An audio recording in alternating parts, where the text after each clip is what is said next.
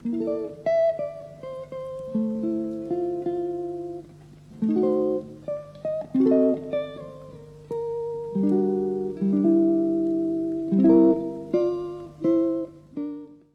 大家好，我是 Wendy。保暖采风录无预警的更新啦！这一期采风录，我带大家来到了荷兰的首都阿姆斯特丹。这是一座特立独行的城市，既有令人眼花缭乱的优雅建筑和艺术，也有五光十色、纸醉金迷的诱惑。阿姆斯特丹在这些看似完全对立的面相上达到了神奇的平衡，使得它愈发的充满魅力。希望通过这一期节目，能够给大家种草这座城，也请大家和我们分享你印象中的阿姆斯特丹是什么样子的呢？喜欢我们的节目，请关注我们的频道，点击小铃铛，这样就不会错过我们的更新了。想要加入我们听友群的朋友，请在通告栏或者是 show notes 里面找到加入的方法哟。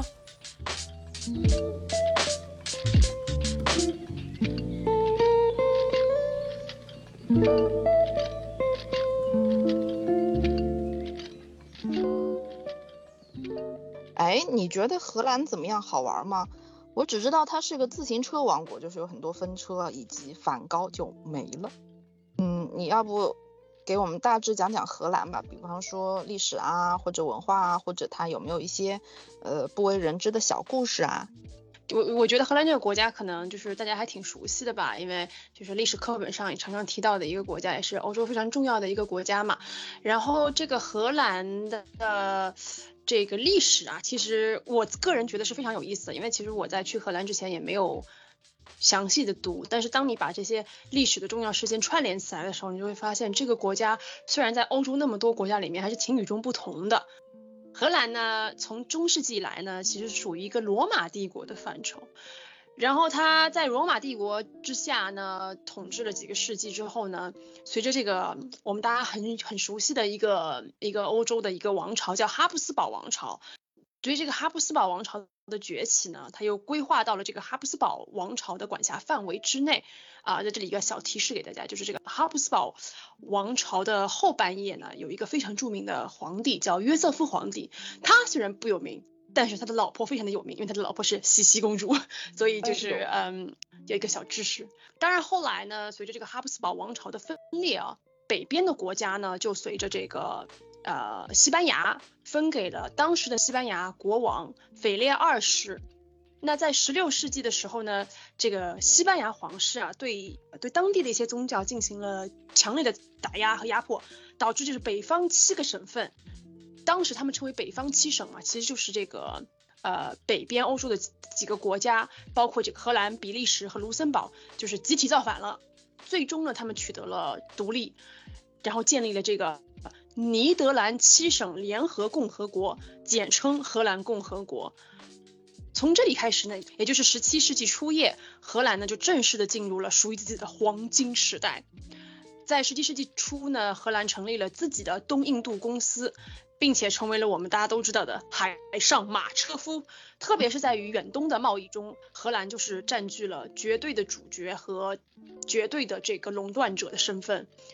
然后当时的荷兰共和国呢，也当之无愧的成为了世界上第一个现代资本主义社会国家。为什么它是第一个呢？因为当时的荷兰，朋友们，我们说的是十七世纪初啊，荷兰是一个共和国，它没有皇帝，它没有宗教领袖来。扮演这个政治角色，它是一个共和国，虽然它没有这个民主投票啊这些事情，但是它是有一些非常现代社会体制的一些形态已经开始萌芽了。所以我们可以看到，其实荷兰的早期的荷兰历史是非常非常先进的，非常非常呃接近我们现代生活的。在这个阶段呢，就是黄金时期，荷兰是因为贸易的富强啊，而且同时因为没有皇权暴政、什么苛捐杂税的影响，它不仅经济得到了巨大的发展，文化和艺术呢也得到了这个蓬勃的发展。当时的荷兰一度被称为这个北方的艺术中心，和南方的艺术中心，也就是意大利呢，就是分庭抗礼。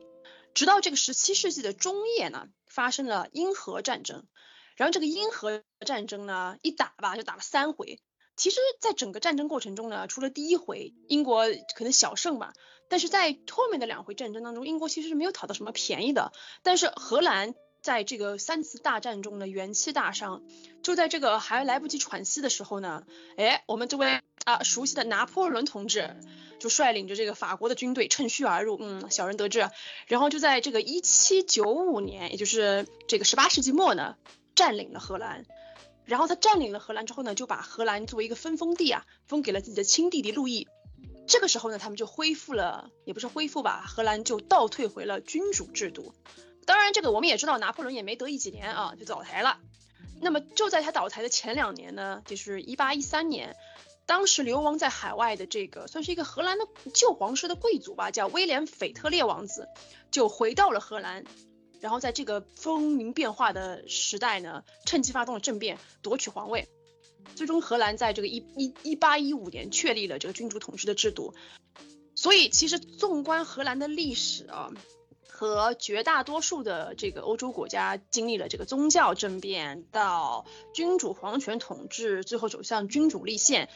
或者是共和国的历史进程是有一点不一样的。荷兰是通过贸易先富了起来，成立了共和国。追寻非常现代化的社会体制，后来就是因为啊钱太多了，被人觊觎，最终从共和国退回了这个皇权统治。所以在这里我也不知道就是怎么评价这件事情是到底是太先进了还是太落后了。我想就是把这个问题留给这个我们的听众。如果对荷兰历史有兴趣的话，可以可以跟我们一起讨论一下，觉得这个荷兰这个 很很有点曲折的历史，你觉得有什么更好的解读呢？说回到今天的荷兰啊，今天的荷兰人口在一千七百万左右，面积是四十一万平方公里，我们可以看得出来，这个荷兰的人口密度啊是非常之高的。其中的一部分原因呢，当然是荷兰是一个非常高度发达的社会，吸引了非常多的人才在这里定居。还有一个原因呢，也是由于殖民社会嘛带来的后遗症，大量的外来人口涌入，在这里生根发芽。我觉得有一个比较有意思的事情，就是荷兰在英语里有两个名字，就是你既可以叫做 Netherlands，也可以叫做 Holland。其实这个后来我查了一下，还是有原因的，因为我刚才讲啊，就早期的这个荷兰共和国，它有一个别的名字叫尼德兰七省联合共和国。其实这个尼德兰的音译就是 Netherlands。然后这个尼德兰呢，就是包括了这个比利时和卢森堡，还有荷兰的七个省，所以它的这个全名叫尼德兰。呃，这个尼德兰在当地的语言的意思是叫就是低地国家，很低的地面的国家，因为荷兰的海拔异常的低，就说它很多的国土是陷于海平面以下的，最平均的这个呃海拔大大概在一米左右，就是它就是刚刚高过海平线一点。呃，所以它叫呃尼德兰，就是低地嘛，呃，这是它其中一个名字。而我们中文里面常常在叫的这个荷兰，荷兰其实是这个英文 Holland 的音译。但这个 Holland 其实是不准确的，因为这个 Holland 只是荷兰的一个部分，就是当年七省里面的一个部分，它并不代表荷兰当今所有的国土。我们当然知道，后来比利时和卢森堡大概在一八三零年左右纷纷独立了嘛，成立了自己的国家。但是这个荷兰并不是现在的荷兰的国土，包括它的政治的规划，并不是只有 Holland 这一块地。这个 Holland 这个地呢，大概只有它的。三分之一这样子的的面积，所以这其实是一个美丽的误会。所以严格意义上来说，荷兰这个名字并不是指在今天全部的荷兰国土，应该是尼德兰。然后呢，荷兰的官方语言是荷兰语嘛？之前我们有一期采风录讲过，还有一个国家也是讲荷兰语的，大家还记得吗？对，就是比利时。如果大家没有听过那期节目的话，我非常推荐大家去听啊。其实南美也有一些荷兰的属地，也有讲荷兰语的。还有一个很神奇的国家就是印尼，因为印尼曾经被荷兰统治了整整四个世纪，所以在当地呢，虽然荷兰语并不是官方语言，但是荷兰语仍然是被广泛运用的。当然，我这次去荷兰，我并没有去很多地方，我就是在这个阿姆斯特丹，呃，待了三天两夜。除了阿姆斯特丹以外呢，海牙和鹿特丹也是荷兰非常著名的旅游城市。然后我这次呢就没有时间去，我希望下次还是有机会的话可以去看一看。听起来荷兰像是一个吃百家饭，就是夹缝里求生存这么一个国家。哎呀，嗯，那这回去玩有没有东西就是刷新到你的认知呢？我印象中好像就是荷兰好像还蛮开放的，你。去到的这个阿姆斯特丹，它其实真实的样子是怎么样的呢？我觉得其实啊，我在没有去阿姆斯特丹之前，我我自己的感觉对这个城市啊，和大部分可能没有去过的人都一样，因为在欧洲，阿姆斯特丹并不是一个非常就是受人敬仰的城市，它是一个呃很矛盾的一个城市。一方面，其实很多年轻人都想去阿姆斯特丹看一看，就觉得它是一个非常开放的地方，有很多吸引人、很有魅力的地方。但是，嗯。我们也不得不承认，在国际新闻里面经常看到阿姆斯特丹一些很疯狂的事情，各种各样的就是黄赌毒一应俱全吧，可以说。所以就是我自己最早的对阿姆斯特丹的印象就是，呃，无功无过吧，我觉得。当然我要去的时候呢，我就是就是心里有点惴惴不安，心想说啊，是不是真的有这样子？是不是真的会有很多很奇怪的事情发生？但事实上，其实这个城市根本就没有大家想的这么严重。跟就是口耳相传的东西都不一样，所以我现在就是觉得真是好事不出门，坏事传千里的感觉。其实阿姆斯特丹是一个非常文化包容。我自己感觉是一个很开放的，就是很正面开放的城市。就像我之前讲的，在荷兰最黄金的时期，它这个艺术啊和文化高度的发达，以及它作为长期的这个海上霸主的地位，使它很早的就和亚洲和非洲建立了联系。当时几乎是所有的进口的物资啊，从食物啊、重要的香料啊到丝绸啊、瓷器，全部都是经过荷兰。这次去的感觉就是，我觉得这个城市其实是管理的很好的，它并没有说，因为它有一些可能比较有争议的部分，比如说叶子啊，比如说这个性工作者什么，你就会觉得它很混乱，很怎么讲，很让人觉得不适，或者是鱼龙混杂。其实并不是这样的，它这这个行政区的划分啊，其实是很清楚的。如果你不喜欢，比如说，嗯，叶子类的 事情，或者是这个红灯区的话，你大可以避免这块部分。你其实，在普通的城市里面，你是看不到这些这些东西的。当然，我自己因为我是独自出行的嘛，我没有在大半夜的时候在街上闲逛过，所以我也不知道是不是到了下半夜就会变得比较混乱。但是我感觉就是。我反正我去的这些区域都是你不会觉得哇这里好乱呀，这里好可怕呀。你主要的感官我觉得还是美的，很有文文艺气息的，很有文化的，以及它的建筑非常的漂亮。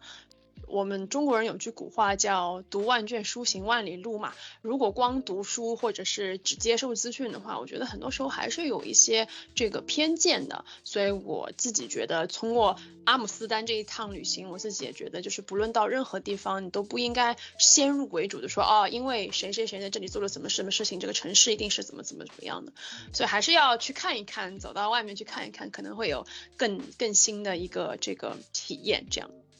好的，那我们讲完了这些历史啊、人文啊、它的前世啊，我们来讲一下它的今生，也没有今生，就是你跟我们讲一下，或者说给我们推荐一些，就是阿姆斯特丹的一些景点和美食吧。我觉得阿姆斯丹还是蛮好玩的，就是你要什么它都有。嗯，你想看现代化的博物馆它也有，你想看历史的它也有，你想看甚至比较成人的东西它也有。因为阿姆斯丹有一个叫那个 Sex Museum，就是给你展出一些这个成人用品的博物馆。我是没去了，但是有兴趣的朋友可以去看一下，是蛮有意思。就是它是一个非常多元的东西，而且就是因为它很开放的文化嘛，嗯，很多东西是允许在荷兰有的，我觉得可能你只能在这里看得到。我给大家推荐我比较喜欢的几个景点，首先就是这个阿姆斯特丹皇宫或者叫市政厅，呃，它就是正对在这个阿姆斯特丹大坝的碑的前面，非常大的建筑，你是不可能忽略的。为什么推荐这个景点呢？因为我发现好像很多人来和来阿姆斯特丹都不会去这个景点，可是呢，这个皇宫可是被称为世界第八大奇迹的建筑，因为它的设计、它的工艺以及它的历史意义，其实是很令人感动的。呃，因为这座皇宫虽然现在叫皇宫。但是它其实建造的目的并不是为了建一座皇宫，诚如我刚才所讲啊，就是十七、十八世纪的时候呢，啊，荷兰是一个共和国，所以他们建这座非常宏伟的城市市政厅呢，是为了呃实行市政厅的一些公共职责。然后这座建筑呢，非常的庞大。它在里面呢容纳了各种各样你想得到的当代社会所有的政府职权，包括有保险、呃海关、税部部门、会计部门、进出口部门，甚至还有呃特定的孤儿院。另外，它这个。建筑设计啊，非常的恢宏，里面含有大量的极度精美的雕塑。我实在没找到，就是这个雕塑家叫什么名字，很抱歉。我觉得大家如果有呃知道的话，可以给我们讲一下。这个建这个雕塑家呢，为整座大厅一共雕了十八座铜的古希腊神话中的一些神，就是为来装饰这个。这个大殿嘛，它这个大殿呢，就是整个建筑的中心，你一进去就能看到这个叫人民大殿的地方，非常的非常的宏伟。而且我觉得非常不同的是，就是你可能在别的国家，是我在别的国家没有看到过，是就是因为它本身建造的目的并不是为了皇宫或者是一个。教堂的目的吧，所以它并不是就是呃印满了什么皇家的标志啊，还是什么神像什么的，它是一个象征着人类探索世界的这么一个宗旨。所以我们可以看到它的那个一侧的一个大雕塑是这个 Atlas 托举着整个这个地球仪的嗯这个雕像。然后它的地板上呢，全部是用这个大理石画的那个世界地图的两面，当因为它是平面的嘛，它不是一个球体，它是两面就印在这个地上。为什么有这个东西呢？是因为当时荷兰就是南征北战嘛，正在这个海面上大量的开疆拓土，所以他们这个。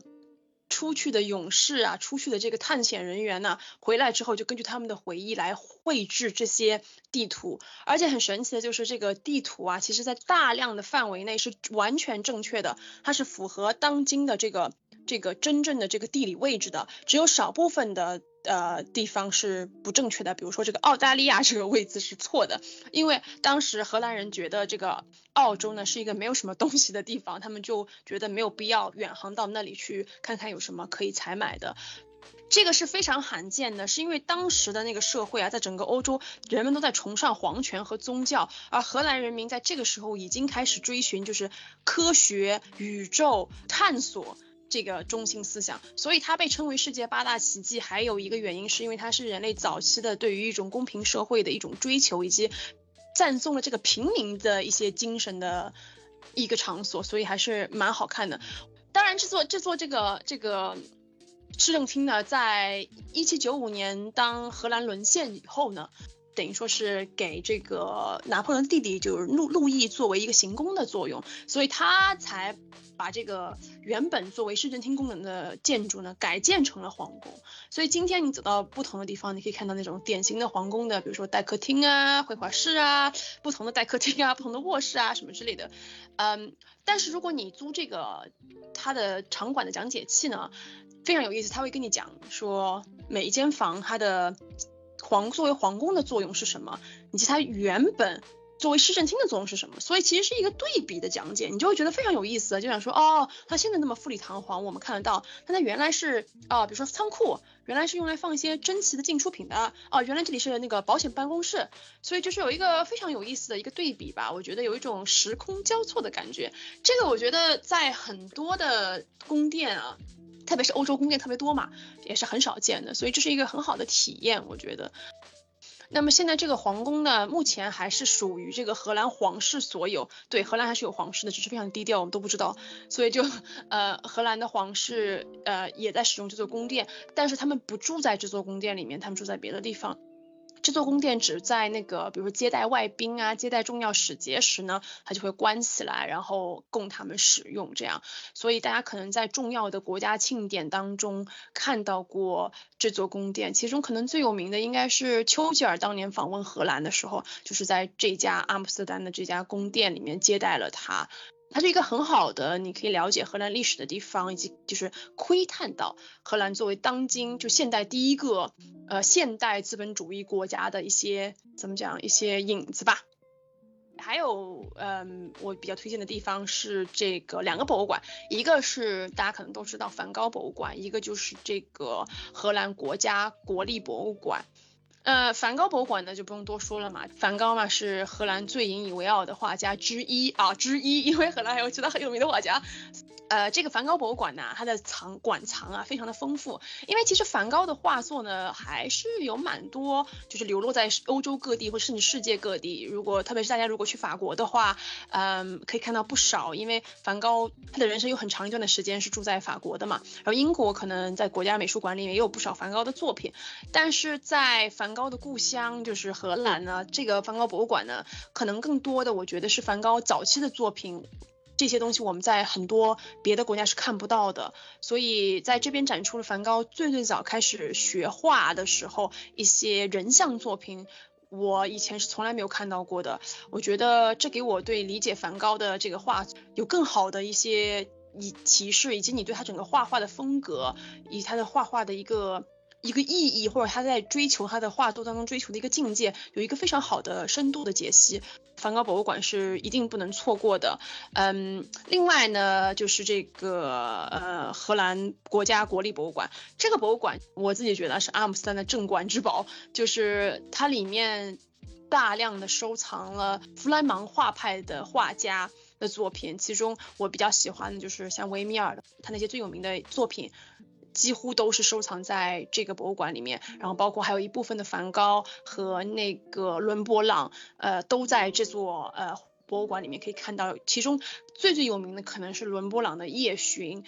但我去的时候这个夜巡正在修复，所以你只能看到就遮住了一半的夜巡这样。但是如果大家过段时间去的话，这个夜巡应该就是完成修复了，就可以看到这幅举世名画的样子。嗯，除了这些画作以外，如果你对画作不感兴趣的话呢，这个国立博物馆也是一个很好的去处，先不要走开啊，因为呢它里面就收藏了很多很多的艺术啊收藏品。就是当年荷兰四处奔走嘛，南征北战，全球各地去贸易，所以收集了非常非常多来自世界各地的珍宝，呃，有亚洲的，有非洲的，也有欧洲的或者南美洲的。光光看这些东西啊，你都会觉得天哪，这个就是人类几百年前的生活可真太讲究了，什么都是镶金镶银的。什么都是瓷器，都是精心手绘的，非常的漂亮，所以呃也很值得一看。这样，而且这个国家国立博物馆啊，它那个建筑啊非常的漂亮，所以就讲嘛，这个荷兰的建筑真的是一绝。因为荷兰，荷兰一直以来都是很在意或者是很很看重这个设计这建筑设计这一个职业的。像在这个国家国立博物馆里面的主厅中心中央厅里面，还有三块那个。呃，彩色玻璃分别是代表了荷兰的建筑家、画家和文学家。其中这个建筑师这一面呢是正中心。根据那个导览讲，就是为了呃显示荷兰对于建筑这个艺术的尊重，他们认为艺术建筑师是最伟大的，其次才是画家和文学家。我们可以看到，这个荷兰建筑能够如此兴盛也是有原因的啊。所以这是两个博物馆，我非常推荐的。而且我建议大家就是多花一点时间，多花两块钱租一个讲解器，因为这个讲解器呢，我觉得还是不错的，而且可以帮助我们更好的理解这些呃就是巨匠的作品。还有我觉得特别有意思的。这个景点也不能完全说是景点嘛，我觉得就是呃在城市里面漫无目的的沿着河道散步，因为这个因为阿姆斯特丹有一个别名叫北方威尼斯，虽然听上去有点那个什么，但是它确实是一个被河道缠绕的这个城市，它整个市中心就是一圈一圈的河道，所以在天气好的时候，特别是现在就夏天吧，如果大家去的话。嗯，你完全可以就是漫无目的的在街上散步啊，呃，看喂喂海鸥啊，然后在桥上看这个不同的游船从河道里面驶过。如果你有时间的话，也可以去做一下这个和不同公司开发的这个呃游船项目。其实它跟那个威尼斯的游艇有点像，所以就是你可以坐在坐在船上，他会帮你讲解哦，这个建筑是什么，这个建筑是什么，然后带你在这个河道中间穿梭，呃，也是一个非常好的项目。我觉得很放松，也是让你更好的领略整个这个阿姆斯特丹就是很特别的美吧。哇，那嗯，景点跟风景都有这么多，那你跟我们再推荐推荐当地的美食吧。哦，那可太多了。就是阿姆斯特丹是一个很好吃的地方，虽然这个荷兰菜真的是。不咋地。但是阿姆斯特丹毕竟是一个对也南京，就你想不出来什么菜是荷兰菜，我跟你说。因为这个首都的关系嘛，阿姆斯特丹融合了世界各地的文化，所以在这里呢，很多不同国度的这个美食都开花结果，也很受游客的欢迎。我给大家推荐几个吧，我觉得，嗯，首先小吃类的话，我推荐这个，呃，撒尿小童薯条，大家可能会很困惑，这个撒尿小童不是比利时的吗？啊，无所谓啦，就是这个名字叫撒尿小童，没错，所以就是这个撒尿，但是它是在阿姆斯特丹的撒尿小童薯条，在阿姆斯特丹有好多家，它就是卖薯条，对，就是炸薯条。但是它这个薯条真的是异常的好吃，我不知道大家有没有吃过那种就是现炸的，然后粗的那种薯条，不是那种呃快餐店的那种细细的。它这个粗的薯条啊，非常的糯，可能是土豆的质量也有关系。另外就是它这个呃就是两次反炸，可以让它外面变得更酥脆，里面仍然保持有一点糯糯的感觉。而且它这个薯条非常的粗，就大概有这种食指这么粗。呃，这个三角小童薯条店呢，还有好多酱料，大概有二十多种。所以当你去买这个的时候，你可以看到这个店很奇怪，就是它一边就是像水龙头一样，有二十多个水龙头。其实它就是那个给你挤不同的酱汁用的。呃，最道地的或者是大家很推荐的一个叫 Erlong 呃 sauce，它其实就是洋葱和美乃滋，就是那个蛋黄酱嘛，再加这个呃花生酱，所以就听起来好像很奇怪，但吃起来真的很好吃。所以我推荐大家可以买一个。那个薯条，然后配这个鹅绒酱，就嗯好，非常的美味，是一个非常好的零食。然后它分量也很足，我觉得价格也蛮合理的。而且我觉得女孩子一个人一定要买小份，因为它实在是巨大，千万不要买大份。那个大份我觉得我可以吃三天三夜，实在太可怕了。所以嗯，适量，不要浪费粮食。还有一个零食呢，就是荷兰唯一的土特产，我知道的叫做 Stroopwafel，其实就是叫荷兰华夫饼吧。它就是那种呃硬的华夫饼，不是那种软软的松饼式的华夫饼，它就是两边就是那种硬硬的饼干，然后中间夹的是那个焦糖酱。这个是就是荷就真的是荷兰的小吃，其实在欧洲也是非常有名。其中有一家店，我也不知道这个东这个店怎么念啊，反正就是如果你在各大社交媒体平台上搜什么阿姆斯丹。嗯，华呃华夫饼店，你一定可以搜到那家店。它就是嗯在市中心的一家算是网红店吧。它的华夫饼有卖小、中、大三个不同的尺寸，然后你可以选择它上面帮你再涂巧克力酱啊，还是什么什么饼干酱啊，还是什么草莓酱啊之类的，就有很多选择。然后店里面有卖那种小小的可以做手办的，或者是嗯他已经帮你调好，你可以组合搭配不同的味道的那种一盒一盒的华夫饼。嗯，这家店说实在的，我觉得这个。热的这个荷兰华夫饼还是蛮好吃的，就是跟我们平时我在超市里买，在英国的超市里买的那种冷掉的包起来的，还是更好吃一点，因为它那个饼更香，焦糖酱还没有完全硬掉呢，就就是还是热热的，特别特别那个有味道有滋味，但是。这个东西实在是太甜了，所以你就说除了这个饼干香气、焦糖酱的香气，还有没有其他的味道？很复杂、很有层次的味道也是没有，就是甜，非常的甜。所以如果你不喜欢吃甜的话，一定要买一个小的，不要买太大，否则你就会觉得哦头好痛啊，太甜了。还有一个小吃呢，是这个呃网红的一个巧克力饼干店。一样，大家如果在社交媒体上搜阿姆斯特丹巧克力饼干，你一定找到那家店，因为它永远的大排长龙。嗯，不过还好，它的队进进的比较快，因为这家店呢，它只卖一种东西，就是只有一种巧克力饼干，所以你进去只要告诉他你要买几个就行了，也没有要你选择，也不能说我要吃这个口味这个口味都没有，就一个口味这样。然后这个巧克力饼干呢，就是看上去平平无奇，黑麻麻的，但是吃起来真的是别有洞天。它的外面是外面是用可可粉做成的这个普通的饼干嘛。那它里面填充的呢是白巧克力酱，然后它能够把它烤的恰到好处，就是外面的饼皮已经就是有点硬了，但是里面仍然是一个流动的这个白巧克力酱，所以吃起来呢就是。口感非常的丰富，而且真的很香很香。我也不知道它的是用了什么奇怪的这个黄油，还是什么神奇的奶油，反正就是特别的香。你一打开那个盒子，那种奶香啊、油香啊就扑面而来，特别好吃。而且这个东西是可以呃冷藏的，所以如果你一下吃不完，再买回去做伴手礼也是可以的。就是要把它放到冰冻柜里面，它可以呃冻大概两个月，所以也是非常好的零食。其他的美食的话呢，我自己印象比较深的其实是日本菜，就是拉面店。呃，就是我去的一家呃蛮有名的拉面叫 Ramen Kingdom，就是拉面王国，听起来好日本有没有？但是这个确实是好吃的，就它这个拉面呢，就是号称欧洲第一拉面。呵呵它这个整个店呢，就是跟日本的这个拉面店一模一样，就是你要通过机器这样点单。我不知道大家去有没有去过日本啊？你知道很多拉面店都是那种机器 DIY 式自助点餐，它也是这样子的。然后那个店里面的选择也非常少，其实它只有两款汤底，然后三个不同的辣味，也就是说它只有六款面供这个顾客选择。然后你进去呢，大家都坐在吧台上，非常小的一个店，但是。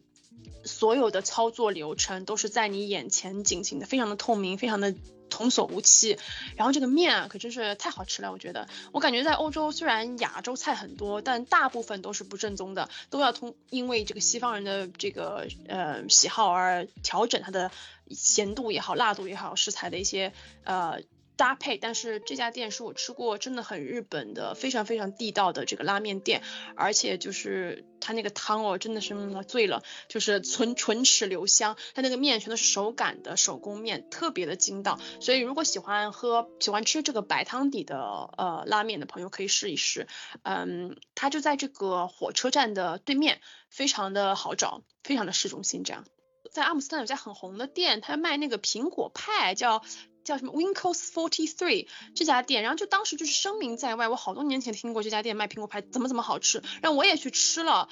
我自己觉得就是有点纳闷，就是还好吧，但是可能是我个人的呃那个饮食的喜好，因为我比较喜欢湿一点的苹果派，有更酸的苹果派。它这个苹果派呢，我觉得就是派皮是真的很好吃，但是它内馅有点。干，而且我觉得没有苹果的香气，没有那么重吧，可能，所以，嗯，我自己觉得就是有点，嗯，踩雷。但是每个人的喜好不一样嘛，所以供大家提参考。好的，真的是听得我，哎呀，嘴角流下了泪水。那么讲了这么多，对于那些想要去荷兰的朋友，你有没有一些注意的点，想要呃温馨提示给到大家呢？哦，还是挺多的，因为我觉得就像我刚刚讲的，荷兰是一个非常开放的国家，然后阿姆斯特丹更是一个非常非常开放的城市，很多事情，如果大家没有去过荷兰的话，还是要注意的。首先就是 不要在 Google 上面搜索 cafe，，嗯，因为我之前就想说，哎，我要在谷歌上面搜最好的 cafe 在什么地方，结果一搜我就发现为什么长得没有那么梦幻。后来我才发现，其实这个很多在阿姆斯特丹可以抽叶子的地方都是叫 cafe，，但是。如果他是有提供这个服务的话呢，他会在这个呃，特别是在谷歌上，他会在这个店的下面标注提供叶子。所以嗯，大家如果搜索的时候呢，呃，一定要仔细看清楚这个地方有没有提供这个服务。嗯，在真是这样的，因为在荷兰的法律里面呢，他们是不允许店家就是公开。打广告说哦，我们提供这样这样的服务，因为会带坏小孩子嘛，所以 所以就不是很明显。嗯，大家在进这个咖啡店之前呢，一定要看仔细，不然如果你不想享用这个服务，但是不小心进了这个店里面，就不大好了。另外，我想提醒就是这个，特别是像我这样独自出行的女性吧，还是要注意安全，因为，嗯，我们也不能忽视就是荷兰这两年，特别是阿姆斯特丹这两年的一些治安问题嘛，特别到了晚上，呃，就是有有有很多的不怎么样的。人到了这个阿姆斯特丹，专门就是为了买春和这个抽叶子，所以他们在吸食了这个，他们在 happy 完了以后呢，就在街上闲逛、瞎晃悠什么的。这样呢，对我们这种可能想要避免这种问题的女性来说，可能会造成一定的安全隐患。所以我建议大家，如女性我们独自出行的话，还是尽量要待在人多的地方和呃避开这种。大量饮酒的有酒大量酒吧和大量这个呃有意思的咖啡的地方，这样子会比较安全一点。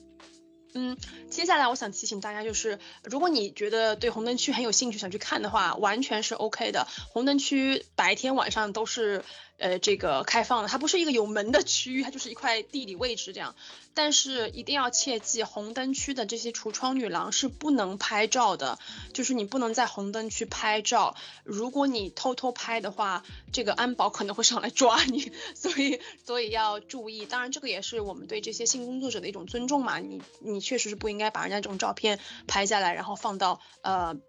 其他的平台上面去。我觉得这是一个肖像权的意识哦。对，这个就是比较重要的关于安全和一些法律法规上的东西。嗯，最后一点，我想提醒大家，就是阿姆斯特丹是一个非常非常热门的旅游城市，所以你到了很多地方，你会发现这个队啊排的真的是太吓人了，就任何地方都在排队。所以如果你像我一样，就是有计划的想去几家很红的餐厅啊，或者是这个呃酒吧或者是别的地方，那我的建议是尽量避免高峰用餐，因为真的会排很。久，久而且会排到你要爆炸。另外，如果季节不好的话，你要知道这个阿姆斯特丹，因为它是河道环绕，就像我讲的，它的路啊，这个市中心的一些路都是非常狭窄的小巷，所以，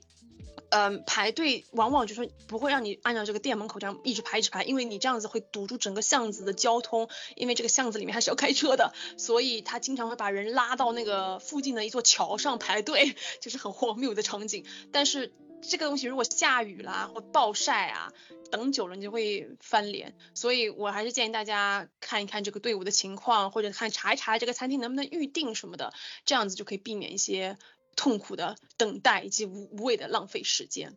也是带着我们呃去阿姆斯特丹云旅游了一场，所以你所以你觉得，哎，那你听我讲完这些这个关于阿姆斯特丹的事情，你觉得有机会的话，你会会不会想去阿姆斯特丹？肯定啊，这种就是听上去还挺像，嗯，怎么说？用时下流行的话讲，特种兵旅行的感觉，还挺就是一个周末嘛，你知道，就这种周末的打卡一个，嗯，至少说打卡一个城市吧，其实还挺好的，就是它很很浓缩，就是几这种历史文化啊什么，反正都有，反正我觉得还是挺心动的，应该来说。对，我觉得阿姆斯特丹总体来说是一个。很特别的欧洲城市，我自己的总结就是天堂与地狱共存的地方，因为它又有这个非常美好的艺术和人文的故事啊和历史，它又有一些非常有争议性的这个，比如红灯区啊和这个呃合法吸叶子的服务吧，所以我觉得仁者见仁，智者见智，就是每个人都可以选择到他自己喜欢的东西，嗯，我觉得还是还是嗯很特别，也确实是让我思考，就是哦所谓的开放。所谓的这个现代化是怎么样的一个理解？我们该如何去看待整个社会的进程？我们该如何去包容的，或者说宽心胸更宽广的去接受一些可能跟我们的认知有些相反的东西吧？当然，就是我我个人是非常反对这个呃呃吸食叶子这件事情。我觉得就是珍爱生命，远离毒品啊。嗯，我也不建议大家去尝试这个这个东西，因为对我来说是有违我个人的道德水准。当然，这是违法的，在我们国家也是违法的。所以还是大家要做一个遵纪守法的好公民，就不要轻易尝试这些东西啊，不要被任何东西诱惑。嗯，知道就好了，就这样。就是我们来到这么一个就是花花世界的城市的时候，还是要取其精华，去其糟粕的，好吧？是的，是的。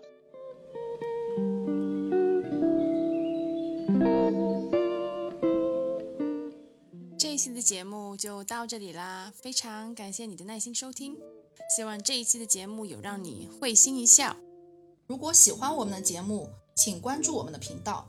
在小宇宙、苹果 Podcast、喜马拉雅。和网易云音乐搜索“保暖读书会”就可以找到我们啦。也热烈欢迎给我们留言，与我们分享你的小故事，或者告诉我们你想听什么。也可以到我们的微博“保暖读书会”来找我们玩哦。不管你在的地方是晴空万里还是乌云密布，希望你都能拥有美好的一天。